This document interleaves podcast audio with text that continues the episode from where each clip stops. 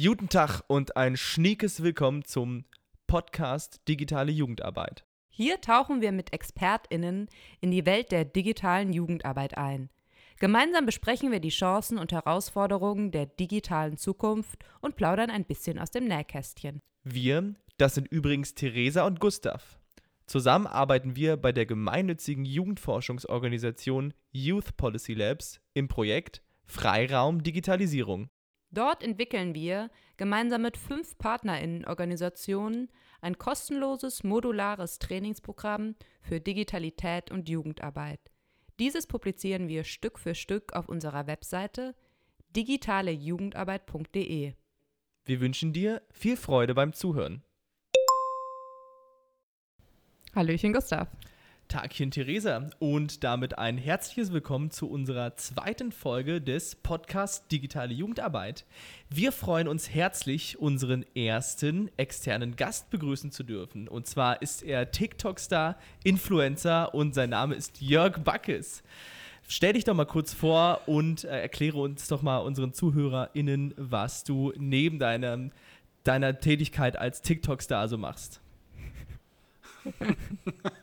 okay, also erstmal hallo und vielen Dank für die Einladung, freut mich wirklich sehr.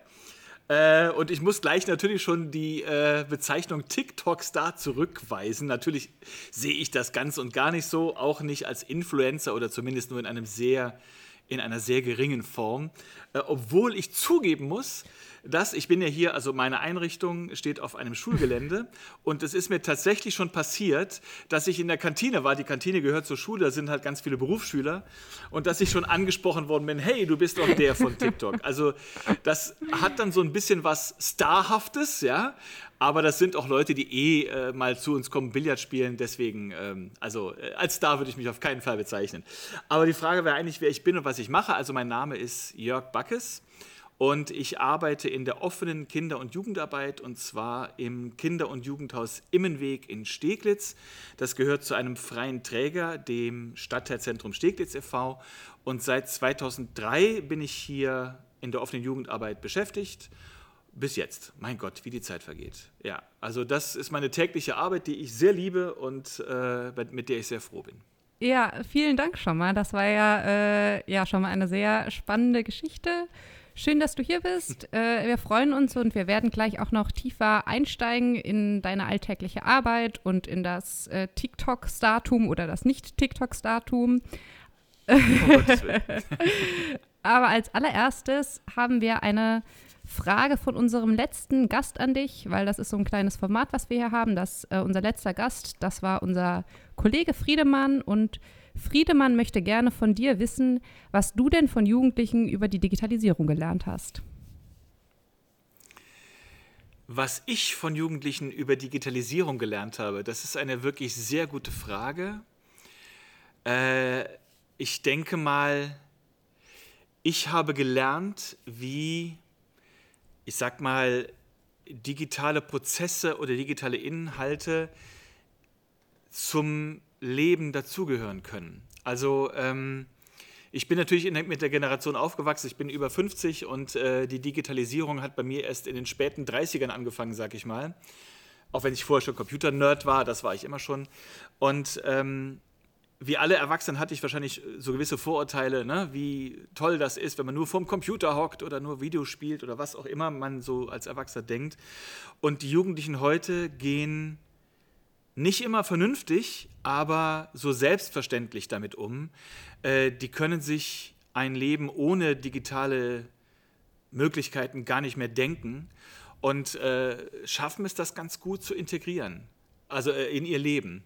Und das habe ich, glaube ich, gelernt. Also wo ich früher immer zurück, zurückgezuckt bin, wenn zum Beispiel jemand ganz oft über, also über Chats oder so kommunizierte mit seinen Freunden, wie die das mittlerweile umsetzen, äh, das finde ich ja manchmal immer noch beängstigend, weil es eben nicht zu meiner Jugend gehörte, aber manchmal bewundernswert. Und äh, ich denke, so der Umgang damit, das ist das, was ich gelernt habe. Ich möchte mich vorher übrigens schon mal entschuldigen. Wie ihr vielleicht schon merkt, neige ich ein bisschen zum Schwadronieren. Ihr könnt mich ruhig unterbrechen, wenn ich zu lange labere, ja? Okay. okay, das nur zum, am Anfang. ähm, ja, aber das mit dem, wie gesagt, wie man damit umgeht, mit den digitalen Medien, also zumindest im Alltag, das haben mich die Jugendlichen gelehrt. Ja, also du musst dich gar nicht äh, entschuldigen. Wir wollen ja sehr gerne hören, was du zu sagen hast. Ähm, und du bist ja jetzt auch direkt schon ein bisschen eingetaucht in so ein paar der Problematiken, die es da gibt und hast angesprochen, dass es da ja, ja. oft viele Vorurteile gibt und dass man auch vielleicht gerade als Jugendarbeiterin da manchmal noch ein bisschen zurückzuckt und ähm, ja, und du hast einen Artikel geschrieben auf der Webseite des Stadtteilzentrums Steglitz und äh, da berichtest du über genau so ein Ereignis, äh, wo man sich dann, wenn man das hört, vielleicht erstmal ein bisschen bestätigt fühlt in seinen Vorurteilen. Und zwar hast du geschrieben über den gescheiterten Versuch eines Fortnite-Turniers und hast das dann aber. Oh mein Gott. und hast das dann aber zum Anlass genommen, eigentlich äh, zu erklären, warum du trotzdem dafür argumentierst, äh, die positiven Möglichkeiten der Digitalisierung und der Jugendarbeit zu nutzen. Und vielleicht kannst du uns einfach noch mal erzählen, was genau da passiert ist und warum dir das trotzdem wichtig ist, äh, die Möglichkeiten zu nutzen und du das ja eigentlich als was Positives siehst. Ja, die, das Fortnite-Turnier. Ein Schandfleck auf meiner Biografie. Das ist nämlich wirklich super in die Hose gegangen und zwar einfach, weil wir noch gar nicht wussten, wie das geht. Ja, äh, wir haben das zum ersten Mal gemacht. Ich muss dazu sagen, Fortnite ist ja ohnehin ein starkes Reizthema in der Pädagogik. Ich stehe da auf dem Standpunkt, dass Fortnite, so sehr man das kritisieren kann, weil es ein Shooter ist oder weil es natürlich auch äh, durchaus ähm, Suchterscheinungen gibt, was Videospiele angeht. Ähm, und da war ich auch lange Zeit gegen Fortnite, also ich fand das nicht so gut, weil, und zwar einfach nur deswegen, weil ich spiele selber Videospiele, auch heute noch. Ich bin immer noch ein Nerd. Ich habe auch in meiner Jugend Shooter gespielt.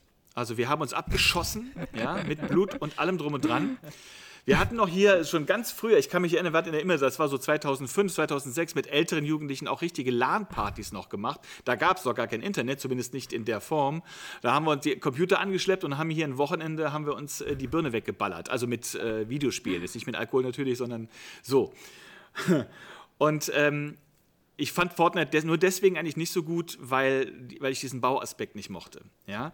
So, dann wurde ich sozusagen gezwungen, also nicht von anderen Menschen, sondern ich habe mich selber dazu gezwungen, mir das anzuschauen, denn ich wusste, nachdem der Lockdown, der Lockdown stattgefunden hat, also die immer unser, unsere Einrichtung war dann geschlossen und wir mussten Wege finden, mit unseren Kindern und Jugendlichen irgendwie in Kontakt zu bleiben. Und ich wusste, dass die praktisch jeden Tag Fortnite zocken und damit auch chatten.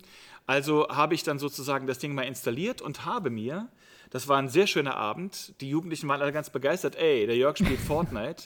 Und habe mir dann erklären lassen, wie das funktioniert. Ich hatte keine Ahnung. Ich wusste nicht mal, wie man Trank zu sich nimmt oder so. Ne? Mittlerweile bin ich halb Profi, aber äh, damals wusste ich gar nichts. Und die haben mir das erklärt. Das war total super. Wir hatten so einen schönen Abend. Die, die haben mich auch beschützt. Ne? Irgendjemand kam, wollte mich abschießen. Ich so, oh, was mache ich, was mache ich? Und dann kamen die, komm, wir beschützen hier, komm mal, Jörg, ist in Schwierigkeiten. Zack, haben die weggeballert und dann, ne? Also es war ganz schön. Ähm, aber eigentlich war es nicht mein Ziel zu spielen, sondern was toll war, da waren mindestens jeden Abend 10 bis 20 unserer Jugendlichen, die wir jetzt wochenlang oder monatelang nicht sehen konnten und haben gezockt und da ging es gar nicht so sehr ums Zocken, sondern ums Miteinander reden. Wir haben miteinander gequatscht. Wir haben ähm, auch Probleme in Bezug auf Corona besprochen. Es war im Prinzip eine Plattform. Wir hatten auch andere Plattformen. Wir haben auch Livestreams gemacht oder so. Und es ist jetzt nicht so, dass. Aber einige Jugendliche haben wir vor allen Dingen über Fortnite erreicht. Und ich kann mich erinnern an Sessions, wo wir gar nicht gespielt haben, wo wir einfach nur in irgendeinem Raum waren. Man kann so Räume erstellen und haben gequatscht. Ja? Und äh, wie gesagt, mit 10, 20 Jugendlichen über alles Mögliche. Und ähm, jetzt bin ich wieder, siehst du, jetzt bin ich wieder ins Labern gekommen. Was wollte ich eigentlich sagen? Ähm, ja, also. also äh, vielleicht nur die Geschichte, nur ganz kurz mit dem Turnier. Dann, genau, dann habe ich Fortnite als Kommunikationsplattform wahrgenommen und natürlich wollten dann alle, dass wir mal ein Turnier machen. Und ich habe gesagt, okay, wir machen ein Turnier, es gibt auch Preise und so. Und haben also richtig Technik aufgefahren. Wir haben das auch bei Twitch gestreamt. Äh, wir haben einen Beamer hingestellt, wo ich dann quasi äh, mitgespielt habe und haben insgesamt, ich glaube, es waren 16 Jugendliche angemeldet, die da mitspielen wollten bei dem Turnier. Und ich will es mal so sagen, ihr kennt ja wahrscheinlich Murphys Gesetz und das traf dazu alles, was schiefgehen konnte, ging schief. Erst hat das Mikrofon nicht funktioniert, dann haben sich alle angezickt im Chat, weil keiner wusste, was Sache ist. Dann sind wir endlich reingekommen und ich habe vergessen, die Öffentlichkeit auszuschalten. Also das heißt, es kamen wildfremde Leute auch in diesen, in diesen Arena rein. Die waren Profis, die haben uns alle reihenweise abgeballert. Chaos brach im Chat aus, dann brach der Chat wieder zusammen. Und wir haben dann irgendwann nach schätzungsweise 20 Minuten, habe ich dann gesagt, wir brechen das jetzt ab. Es hat so keinen Sinn. Man kann nicht äh, es waren die Angemeldeten, konnte man gar nicht auseinanderhalten. Also wir haben es dann einfach sein lassen. Ja? Äh, war also eine Erfahrung mit, mit Organisation von so einem Event. Das ändert aber nichts daran, dass ich bis heute Fortnite teilweise als Kommunikationsplattform nutze, mich damit durchaus unbeliebt mache. Es gibt auch Leute, die sagen, das darf man nicht oder das ist einfach, man unterstützt das damit. Und ich sehe das aber anders. Ne? Ich erreiche damit aus meiner Sicht Jugendliche, äh, die auf eine andere Art sicher auch erreichbar wären, aber es ist so nochmal zwangloser und äh, ja, man erreicht etwas damit, aus meiner Sicht. Man, man, man ist regelmäßig mit Leuten in Kontakt, also mit Kindern, Jugendlichen in Kontakt. Und äh, wie gesagt, es ist nicht die einzige Plattform. Es gibt natürlich auch seriöse Plattformen, die wir benutzen. Aber Fortnite gehört für mich einfach dazu, denn es gehört zur Lebenswelt der Jugendlichen. Und deswegen will ich das nicht verteufeln. Ja, da bist du ja auch gleich zum Knackpunkt äh, gekommen. Äh, es gehört zur ja. Lebenswelt der Jugendlichen dazu. Und hast auch schon ähm, ein bisschen angesprochen, äh, in welche Richtung jetzt meine nächste Frage geht. Also du hast jetzt auch schon sehr viel über die ja. Pandemie gesprochen, über Corona, was ja im Moment äh, zwangsweise zusammengehört, wenn es um Digitalisierung geht. Und hast ja gesagt, dass Fortnite auch eine Plattform war, äh, über die ihr vor allen Dingen am Anfang viele erreicht habt. Und ihr habt ja eine relativ breite Online-Präsenz. Ihr seid ja irgendwie auf Instagram, YouTube, Facebook, ähm, TikTok. So, und in dem Artikel, den ich eben angesprochen habe, da hast du ja auch geschrieben, dass eigentlich das am Anfang, eben weil ihr schon so eine breite Online-Präsenz hattet von auch niedrigschwelligen Plattformen, dass es eigentlich relativ gut geklappt hat, mit den Jugendlichen in Kontakt, Kontakt zu bleiben. Und dass ja. Die Probleme eigentlich dann in dem Moment aufgetaucht sind, als es darum ging, das Ganze also eigentlich ein bisschen zu standardisieren. Also zum Beispiel sich auf eine Plattform festzulegen, ähm, über die der alltägliche Austausch und Kontakt mit den Jugendlichen abläuft. Und kannst du uns vielleicht noch mal ein bisschen tiefer in diesen Prozess so reinführen und erzählen, was genau die Probleme waren, die da aufgetaucht sind und wie ihr sie letztendlich dann gelöst habt? Ja, ich, ich würde sogar sagen, dass man bis heute das endgültig gelöst haben wir das noch nicht, was aber jetzt weder an uns noch an den Jugendlichen liegt, sondern daran, äh, dass die Auswahl so groß ist. Äh, und dass man nicht, also die einen, äh, bei den einen klappt das gut über die eine Plattform, bei anderen über, die ein, über eine andere. Und wir haben da noch keinen gemeinsamen Nenner gefunden. Wir haben beispielsweise gleich am allerersten Tag, am 13. März, als wir äh, schließen mussten, haben wir abends über ähm, Instagram einen Livestream gemacht. Das ist auch etwas, was dann regelmäßig jeden Tag, teilweise zweimal täglich stattgefunden hat. Aber es gibt eben Leute, die oder Kinder oder Jugendliche, die haben kein Instagram. Dann haben wir andere Plattformen gesucht. Wir sind, äh, darf ich Namen nennen und die auch schlecht reden jetzt? Ja, oder, äh, nee, ist das nicht alles erlaubt. also wir ja. haben beispielsweise auch Jitsi probiert. Da haben wir aber sehr schlechte Erfahrungen gemacht, weil das ständig zusammengebrochen ist und weil wir gefühlt 90 Prozent der Zeit damit verwendet haben, wieder jemanden irgendwie reinzulassen und äh, warum ist der jetzt rausgeflogen? Ähm, wir sind dann letztendlich bei Whereby gelandet. Das war die zuverlässigste Form, nachdem wir auch Skype probiert hatten und äh, noch andere. Ich weiß gar nicht mehr ganz auswendig, was das war. Also deswegen die größte Herausforderung war, das muss man ganz klar sagen, die Technik. Ne? Also die Technik und die Akzeptanz dieser Technik. Ja? Also das, wir haben manchmal unseren Livestream zeitgleich laufen lassen, zeitgleich auf Instagram und gleichzeitig auf Whereby. Für die, die kein Whereby hatten, konnten die das per, per Instagram verfolgen und umgekehrt. Und ähm, das war am Anfang auch sehr gefragt. Also ich glaube, in unserem ersten Livestream am selben Abend, weil da noch keiner wusste, was Sache ist, da haben 50, äh, 60 Leute dran teilgenommen. Das war über Instagram, wie gesagt. Dann konnten die aber halt natürlich nur äh, im Chat irgendwie Fragen stellen, wenn es da um Fragen ging. Das war alles ein bisschen suboptimal. Und ähm, dann äh, haben wir immer Sachen ausprobiert und nichts hat wirklich so geklappt. Und das ist auch letztlich bis heute so. Ja? Zwar jetzt ist so allgemein akzeptiert Zoom, also da machen wir viel mit, aber ich habe dann beispielsweise auch Hausaufgabenhilfe bzw. Schularbeitshilfe angeboten. Mit einigen konnte man das über Zoom machen, mit anderen über Whereby. Wieder andere ging es nur über WhatsApp. Ja, ich gebe es zu, ich habe dann WhatsApp genutzt, obwohl wir das eigentlich nicht durften. Aber in dieser, gerade in der Anfangsphase, in den ersten Wochen, haben wir uns auch mit anderen äh, Akteuren darauf verständigt, wir machen das jetzt einfach. Denn es gibt Kinder, die können nur über WhatsApp, die haben sonst nichts. Und dann haben wir das auch gemacht. Das hat sich später ein bisschen eingependelt. Dann haben wir uns für eine Plattform entschieden. Das war damals eben Whereby. Und dann hat das auch funktioniert. Aber ähm, ja, diese, diese Technik zum Laufen zu kriegen und auch interessante Inhalte anzubieten, das war, glaube ich, äh, die größte Herausforderung am Anfang. Ja? Dann, äh, genau, Ebenfalls herausfordernd war auch die Motivation der Jugendlichen übrigens, denn natürlich, nachdem das am Anfang sich ein bisschen eingependelt hat, nahm natürlich dann die Teilnahme auch ab. Ne? Denn man kann jetzt nicht jeden Tag zweimal immer über Corona mhm. sprechen. Ne? Das meinte ich damit, dass wir dann noch gucken, was machen wir. Da kam zum Beispiel auch die Idee mit dem Fortnite-Turnier. Da haben wir dann abends Scribble gespielt, falls euch das was sagt. Das ist so ein Online-Spiel, wo man so zeichnen muss, wie Montagsmaler oder so. Oder auch andere Sachen. Oder die Dance Challenge, das kam alles aus den Chats, äh, aus, aus, den, aus den Livestreams hervor. Und das heißt also, um es nochmal zusammenzufassen, Herausforderung Nummer eins, Technik, Herausforderung Nummer zwei, die Jugendlichen bei der Stange zu halten. Das waren so die beiden wichtigsten. Wenn ich kurz nachhaken darf, ähm, du hast ja eben gemeint, ja. dass das alles aus den Livestreams herausgekommen ist. Also habt ihr dann quasi auch mit den Jugendlichen zusammen euch Formate und Aktivitäten überlegt, die ihr digital ähm, gemeinsam machen könnt? Oder, oder was hast du damit gemeint? Ja, wir haben also wir haben natürlich gefragt. Mhm. Es war ein Teil der, der, oder das eine der wichtigsten Sachen. Da waren ja wirklich alle buchstäblich zu Hause und haben sonst nichts gemacht. Und da war die Frage, was können wir denn jetzt machen? Scribble zum Beispiel kannte ich vorher nicht. Das kam von einer unserer Jugendlichen. Äh, auch äh, ja, also es, so, so ein paar Sachen, so Ideen kamen von den Jugendlichen, aber wir haben auch viel selbst recherchiert und äh, haben uns auch viel selbst ausgedacht. Beispielsweise die Kunst-Challenges, die meine Kollegin gemacht hat, oder die äh, Tanz-Challenge oder ähnliche Dinge.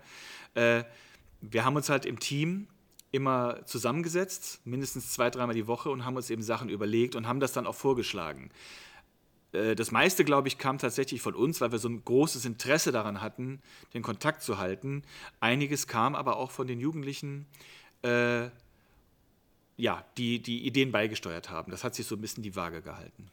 Und konntet ihr dort einen äh, Unterschied feststellen äh, zu Zeit vor Corona, beziehungsweise was die allgemeine Interaktion angeht auf den Plattformen? Vielleicht auch als Ausblick, wie ihr nach Corona mit den Jugendlichen äh, über solche Aktivitäten auf digitalem Raum interagieren werdet?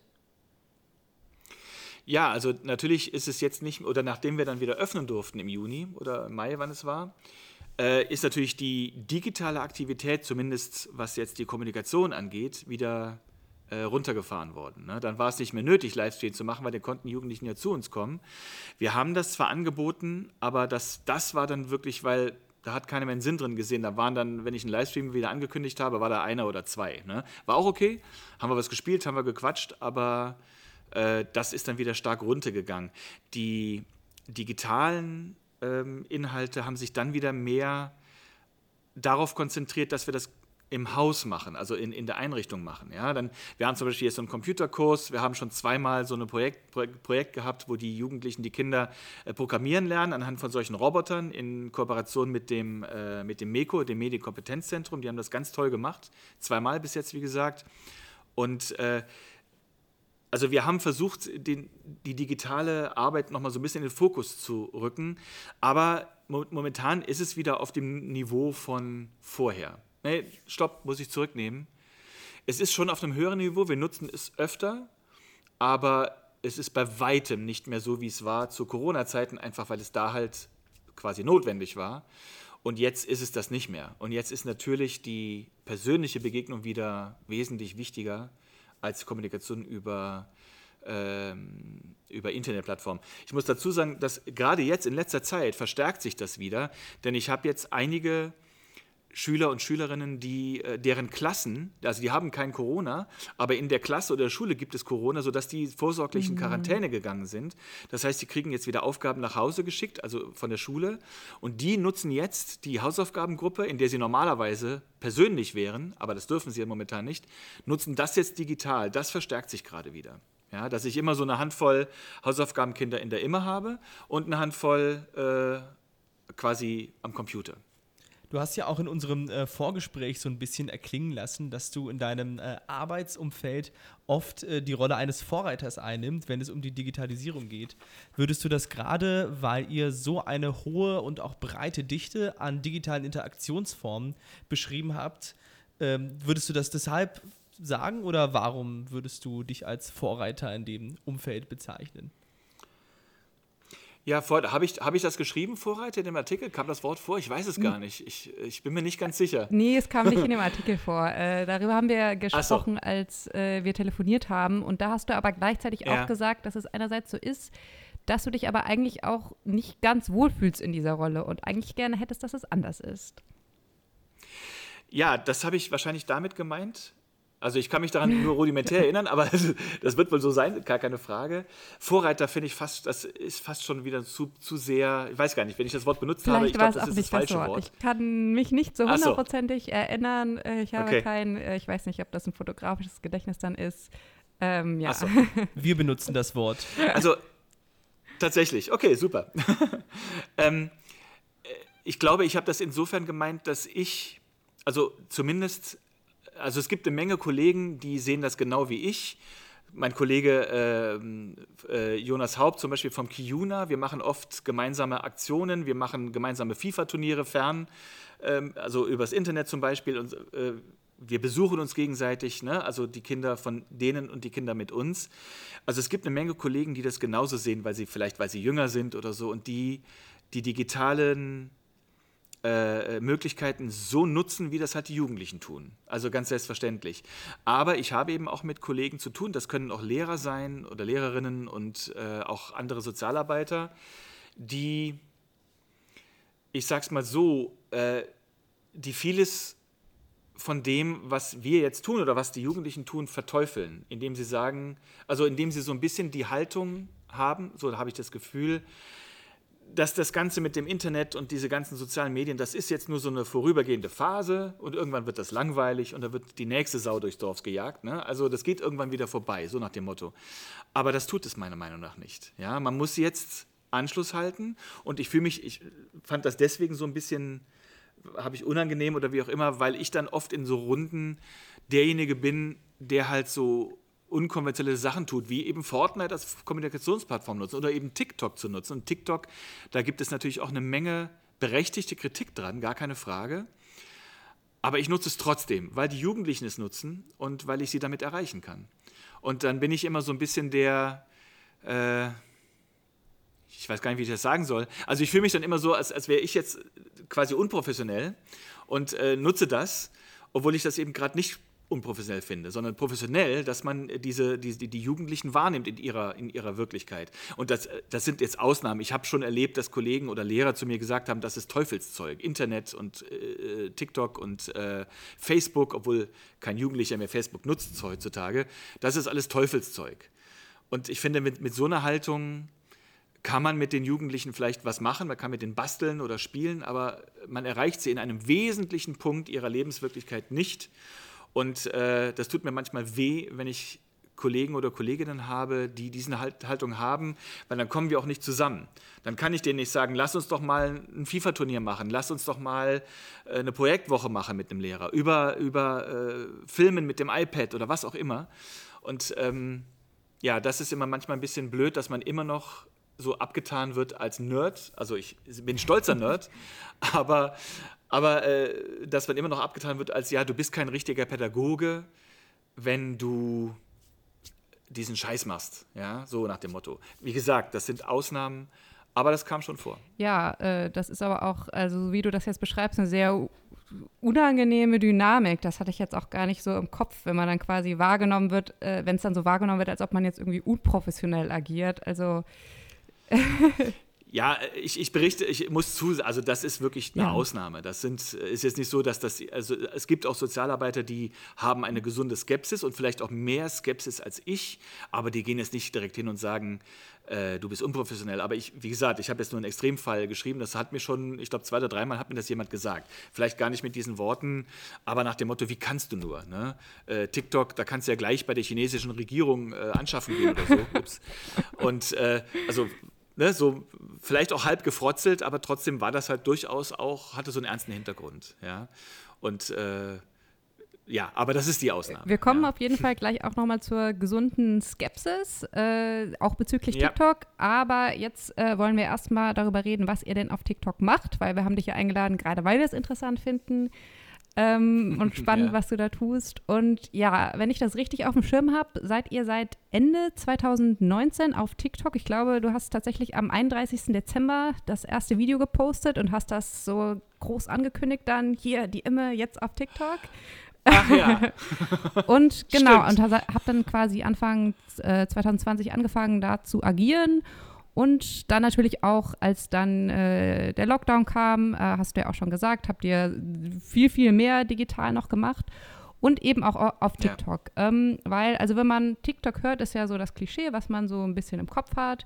Das sind Jugendliche und die tanzen irgendwelche Tänze nach und dann posten die dann Videos davon. Und das sind ja, äh, also das hat einen Namen, du hast es auch schon mehrfach angesprochen, das ist eine Dance Challenge dann. Und ihr habt das ja auch gemacht im März, also äh, zu Beginn des ersten Lockdowns. Und ja, es wird Ja. viel darüber gesprochen, äh, aber ihr habt es gemacht. Was waren denn eure Erfahrungen mit dieser Dance Challenge?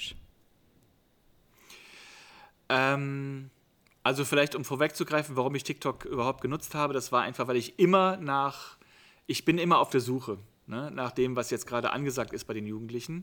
Und TikTok war halt, war vorher Musical.ly, ne, das äh, hat sich daraus entwickelt. Dem stand ich auch erstmal etwas negativ gegenüber, weil das so dieses Häppchen, äh, ne, man, man macht immer was für 10 Sekunden oder 20 und das finde ich irgendwie wenig kreativ. Hab dann aber eben gesehen, dass viele meiner Jugendlichen wirklich unglaublich kreative Sachen machen damit. Das war, hatte, mich, hatte mich erstaunt. Darum habe ich meine Skepsis aufgegeben und habe das selber mal probiert. Das war dann dieses erste Video. Das ist erstaunlich, dass ihr das so genau wisst am 31.12. Das hätte ich gar nicht mehr gewusst. Und habe es dann einfach gemacht. Ich hatte keinen Plan. Ich wollte nur mal gucken, wie es ist. Ich wollte quasi mich in die Haut der Jugendlichen reinversetzen und muss vielleicht noch dazu sagen, dass ich immer davor warne, sich den Jugendlichen, also das ist jetzt vielleicht ein bisschen paradox, aber man sollte sich auch nicht zu viel den Jugendlichen anbiedern. Ja? Die wollen ja ihre Freiräume haben. Die wollen äh, nicht, dass die Erwachsenen, also Facebook ist deswegen tot für Jugendliche, weil alle Erwachsene mittlerweile da drauf sind. Und äh, das soll jetzt bei anderen Plattformen nicht so passieren. Ähm, ich habe beispielsweise, was, was in der, in der, in der, im Lockdown viel genutzt wurde, ist äh, House Party, hieß es, glaube ich. Das ist auch so eine Art Videochat-Funktion, da bin ich nicht drauf, obwohl das ein heißer Scheiß war eine Zeit lang. Aber da bin ich dann bin ich nicht drauf gegangen, weil ich einfach auch will, dass die Jugendlichen ihren Freiraum haben. So, also ich war auf TikTok ohne Plan und war dann erstaunt, dass äh, die das total cool fanden, weil, die ganz witz, weil ich ganz witzige Videos wirklich, ich habe die nur für mich gemacht. Ich habe das ganz ohne Jugendliche gemacht. Ich habe das nur gepostet. Viele haben mich gefragt, ey, wie heißt du denn auf, auf TikTok? Ich heiße die unterstrich immer unterstrich Steglitz. Bisschen Werbung, ja. Und äh, dann haben die sich angeguckt, sich kaputt gelacht darüber und fanden das total cool einfach. Und dass ich sie auch damit, dass ich nicht der Mann, den mahnenden Zeigefinger erhoben habe und gesagt, ja, mache ich zwar, aber passt auf und so. Ich habe das versucht einfach nur zu akzeptieren. Und so ent entwickelte sich dann einfach so ein gewisser Erfolg, muss ich zugeben. Ich hatte dann auch zwei virale Videos, die hunderttausende von Malen angeklickt worden sind und so. Und äh, so hat sich das einfach entwickelt. Aber ich nutze TikTok nicht als Kommunikationsplattform. Wenn, dann eher ist das so eine Werbung für uns. Aber damit kommuniziere ich nicht mit den Jugendlichen. Und dann hat sich halt, und jetzt komme ich endlich zum Punkt, ich weiß, ich laber zu viel, aber dann war halt eine der Ideen im Lockdown, was machen wir jetzt? Meine Kollegin hat zum Beispiel so Entspannungsvideos gemacht, die den Jugendlichen helfen. Eine andere Kollegin hat halt so Kunst-Challenges gemacht. Da mussten die Kinder was nachzeichnen, was sie vorgezeichnet hat. Und dann wurde das dann bewertet, also ohne Preis oder so. Sondern die konnten sich einfach kreativ austoben. Und eine Idee war eben einfach, wir müssen einen Tanz machen. Und dann haben wir das so ein bisschen gestreut.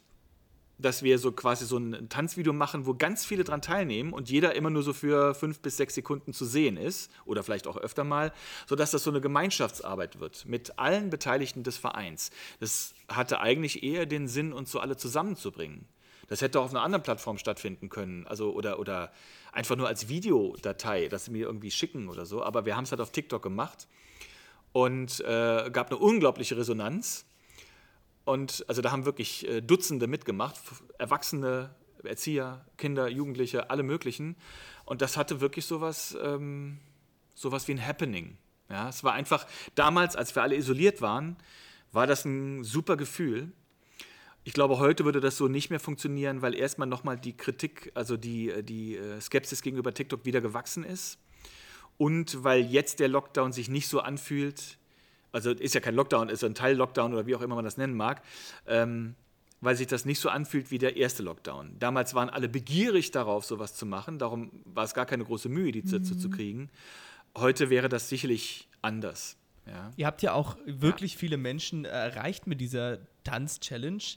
Und äh, wer sich die anschauen möchte, ist natürlich eingeladen, da mal vorbeizuschnuppern von unseren ZuhörerInnen. Und äh, bei mir persönlich, ich habe teils auch ein bisschen äh, Jugendarbeit äh, geleistet, klingelt da gerade, wenn es um Social Media und Online-Publikationen geht und um die äh, bildliche Interaktion, ähm, immer das Thema Datenschutz. Das ist ja ein sehr schwieriges Thema, äh, gerade bei Kann digitaler Jugendarbeit, aber auch bei Jugendarbeit generell, Dokumentation, aber auch Interaktion. Äh, wie macht ihr das denn? Ihr, bei euch sieht man ja sehr häufig in den Videos, äh, sei es, wie gesagt, zur Dokumentation oder eben auch bei so spaßigen Dance-Challenges, äh, eure Community sozusagen, eure Jugendlichen. Ja. Und äh, wie, wie geht ihr damit um? Was habt ihr da geregelt oder was ist da euer Standpunkt zu? Also wenn wir Projekte machen oder so, äh, beispielsweise mit Schulklassen, äh, da muss es äh, für jeden Teilnehmer oder jede Teilnehmerin müssen natürlich die Eltern einverstanden sein und unterschreiben entsprechend äh, so eine Einverständniserklärung. Bei manchen ist es so, dass wir zwar die Einverständniserklärung haben, das zu filmen und dann kriegen die Jugendlichen da auch vielleicht eine Erinnerung dran, also als Video, ist aber nicht zu veröffentlichen. Also wir haben noch viel mehr gemacht, als wir veröffentlichen, aber bei einigen dürfen wir das halt nicht, nur wenn das erlaubt ist. Bei der Dance Challenge, jetzt weiß ich nicht, wie öffentlich das ist, ich gucke mich mal um, ob der Verfassungsschutz irgendwo zuguckt. Ähm, natürlich, da waren viele vertreten, sowohl Kinder als auch Erwachsene, die ich gar nicht kannte. Und äh, das heißt, ich und wir haben ja keinen Kontakt gehabt, also keinen persönlichen Kontakt gehabt. Und natürlich konnte ich nicht von jedem äh, eine Einverständniserklärung einholen. Das war gar nicht möglich. Äh, und wir haben das quasi auf Zuruf gemacht. Also ich hatte das dann immer verteilt. Einige haben mich auch angeschrieben und haben gefragt, wie das denn damit ist. Und ich habe gesagt, wenn ihr mir ein Video zuschickt, was ich veröffentlichen darf, dann gehe ich davon aus, dass das eure Einverständniserklärung ist. Natürlich, wenn mir jetzt jemand böse wollte, dann könnte er sagen, zeig uns mal, wo die unterschrieben haben. Habe ich nicht. Ja, es war eine andere Zeit. Ne? Wir mussten, wir haben ganz viel gemacht und äh, haben auf Deutsch gesagt in dem Moment drauf geschissen. Wir dachten nur, wir machen jetzt eine coole Idee und wir achten jetzt nicht. Ich sag ja, ich habe auch teilweise mit WhatsApp Kontakt gehalten, obwohl wir das auch eigentlich nicht dürfen. Das tun wir jetzt auch nicht mehr. Aber es gab eine Zeit, wo ich das für notwendig hielt und wo ich die Konsequenzen auch in Kauf genommen habe. Es wurde mir auch übrigens suggeriert, dass das in dieser Zeit durchaus, also auch von Vertretern des Jugendamtes beispielsweise, dass wir das wirklich so machen sollen. Später gab es ja Berichte, wo beispielsweise Lehrer äh, also dass die Ärger bekommen haben, sag ich mal, weil sie auch über WhatsApp beispielsweise in Kontakt mit ihren mhm. Schülern getreten sind. Das fand ich sehr verräterisch. Ne? Wir haben uns wirklich den Hintern aufgerissen, um was zu reißen. Und wenn so jemand uns da Böses wollen würde, dann ähm, fände ich das schäbig. Aber in im Normalfall haben wir natürlich die Einverständniserklärung, manchmal auch nicht. Zum Beispiel, falls ihr das gesehen habt, ich habe gerade eben wieder äh, auf Instagram ein Posting gemacht äh, von unserer Weihnachtsbastelaktion. Da waren Kinder dabei, bei denen ich keine Einverständniserklärung habe. Dann zeige ich nur die Hände oder was da gemacht wird, sodass man die Kinder nicht erkennen kann. Auch beim Tanzvideo gab es ein Kind, wo die Eltern nicht einverstanden waren. Das habe ich dann verpixelt, beziehungsweise so ein Smiley drauf gemacht. Also, wir nehmen das ernst. Aber, ähm, also das heißt, alle müssen damit einverstanden sein, sowohl die Kinder als auch die Eltern oder halt die Jugendlichen. Aber ähm, es gab eben Zeiten, wo das nicht möglich war. Und dann haben wir das etwas locker gehandhabt, ja, um es mal. Euphemistisch auszudrücken. Ja? Ja, wir machen mal mit den äh, kritischen Fragen weiter. Und zwar hattest du es ja vorhin auch schon angedeutet, dass äh, dieses Netzwerk gerade auch als sehr neues Netzwerk äh, häufig in der Kritik steht und gerade auch äh, Mitte, Ende 2019 waren die kritischen Stimmen ja auch noch mal lauter, weil es noch neuer war. Und sei es ja. der, von der Sperrung bestimmter Videos in bestimmten Gebieten bis hin zum Einfluss Chinas, den Datenschutz hatten wir auch schon erwähnt. Ähm, das waren lange Zeit lang ungeklärte Punkte, die aber die internationale Plattform mittlerweile versucht auszubügeln. Ich habe mich da mal ein bisschen reingefragt und auch die Expertin der deutschen, die Vertretung der deutschen Plattform mal so ein bisschen gefragt. Es scheint jetzt so ein bisschen lockerer zu werden. Ähm, aber ihr seid ja, wie schon Theresa vorhin gesagt hat, äh, Ende 2019 auf die Plattform gegangen, also wo die kritischen Stimmen noch lauter waren. Ähm, was äh, wie stehst du eigentlich heute zu TikTok? Also würdest du den Schritt vielleicht damals noch wieder wagen, erneut? Oder was ist da äh, dein, dein Standpunkt zu der Kritik bezüglich der neuen Plattform? Oder warum seid ihr auf die Plattform überhaupt gegangen? Also, um diese Frage zuerst zu beantworten, würde ich es nochmal machen, auf jeden Fall. Und ähm, also das kommt für mich gar nicht anders in Frage. Ich, ich sagte ja, ich bin so ein bisschen auf der Suche und ich nehme da ich muss da zwei Positionen einnehmen. Auf, ein, auf der einen Seite natürlich die, die Position des Pädagogen, des Erziehers, wie auch immer, der die Gefahren erkennt, wahrnimmt und entsprechend auch handelt. Aber ich nehme auf der anderen Seite auch die Position der Kinder und Jugendlichen ein. Und ähm, die nutzen diese Plattform und sie nutzen sie mit Absicht und äh, das ist Teil ihrer Lebenswelt und ich möchte ihnen das Gefühl geben, dass das okay ist, diese Plattform zu nutzen. Auch wenn man natürlich gewisse Gefahren äh, erkennen sollte. TikTok, ich finde es momentan, also jetzt im Augenblick eher unangenehm mit TikTok, weil da so viele, ich sage es jetzt mal etwas, es klingt jetzt vielleicht spießig, aber ich so viele halbnackte äh, junge Mädchen sehe, die sich da in, der, in Bikini-Filmen oder so, ich meine, Nacktheit wird ja ausgeblendet, und äh, würde ich das bei einem unserer Jugendlichen sehen, dass er so übertreibt, in Anführungszeichen, so würden das Jugendlichen sagen, würden wir natürlich ein Gespräch darüber führen. Ne? Also das finde ich momentan ist das das stärkste Gegenargument. Also für mich jedenfalls. Aber trotzdem ist TikTok, ich habe es ja schon, glaube ich, mehrfach gesagt, Teil der Lebenswelt. Und ähm, ich sehe positive Effekte bei uns, dass wir das machen. Wir machen manchmal, wir reden oft über TikTok, wenn was Neues da ist. Wir reden oft darüber, wenn ein Trend da ist. Ich, die Jugendlichen erkennen Trends sofort. Ich erkenne das dann über die Jugendlichen. Und ähm, dadurch, dass wir darüber reden und dadurch, dass die Jugendlichen keine Angst davor haben müssen, es mir zu verheimlichen, äh, dadurch, glaube ich, gibt es so eine gewisse Offenheit und wir können dann Gefahren oder skeptische äh, Sachverhalte und können das dann ansprechen. Ja? Ähm, mein, meine Motivation war tatsächlich, ich war skeptisch, ich kannte die ganzen skeptischen ähm, äh, Argumente, aber die Jugendlichen sind voll drauf abgefahren. Ich dachte, ich probiere das jetzt einfach aus. Das war alles. Es hätte auch sein können, dass ich nach drei Videos gesagt hätte, nee, das ist ja total blöd, lasse ich jetzt bleiben. Und TikTok, um ehrlich zu sein, ist doch ziemlich blöd oft. Ja, also das muss man einfach so sagen, da ist ganz schön viel Schwachsinn drauf. Ich durfte es selber miterleben. Aber ja. es gibt auch echte Kreativität. Also vorbehaltlos sage ich das. Und äh, wenn man das dann so nutzt, ist, irgendjemand hat mal gesagt, äh, damals äh, ist schon ein paar Jahre her, ich bin auch schon ein bisschen älter, er hat mal gesagt, äh, Fernsehen macht die Klugen klüger und die Dummen dümmer. Und äh, ich finde, das trifft auf alle neuen Medien zu. Man kann das Internet und diese Plattformen missbräuchlich nutzen man kann aber auch Stärken daraus ziehen, indem man beispielsweise sich etwas traut, etwas nachzumachen, was jemand anders vorgemacht hat, äh, indem man sich vergleicht. Also Vergleichen gehört immer auch dazu äh, beim, zum Erwachsenwerden. Also ich sehe eben nicht nur die negativen äh, Sachen, die dazugehören, sondern e, versuche die positiven zu sehen. Und deswegen, wie, wie ich ja schon gesagt habe, ich würde es immer wieder machen und ich sehe das auch jetzt noch so. Ihr habt vielleicht gemerkt, also ich, meine, meine TikTok-Aktivität hat auch nachgelassen. Ne? Ich habe jetzt schon lange nichts mehr veröffentlicht. Aber jetzt, ich lege jetzt gerade wieder los. Ja, gerade vielleicht auch durch den Kontakt mit euch, dachte, hey, ich muss wieder mal ein bisschen abgehen, habe auch ein paar super Ideen. Manche mache ich auch mit den Jugendlichen zusammen. Zum Beispiel bei dem Video heute hat eine äh, meiner Schülerinnen äh, die Kamera gehalten, obwohl sie nicht zu sehen ist. Ne? Also, es war lustig und wir versuchen das einfach positiv zu nutzen. Und das ist egal, wie, welche Plattform das ist.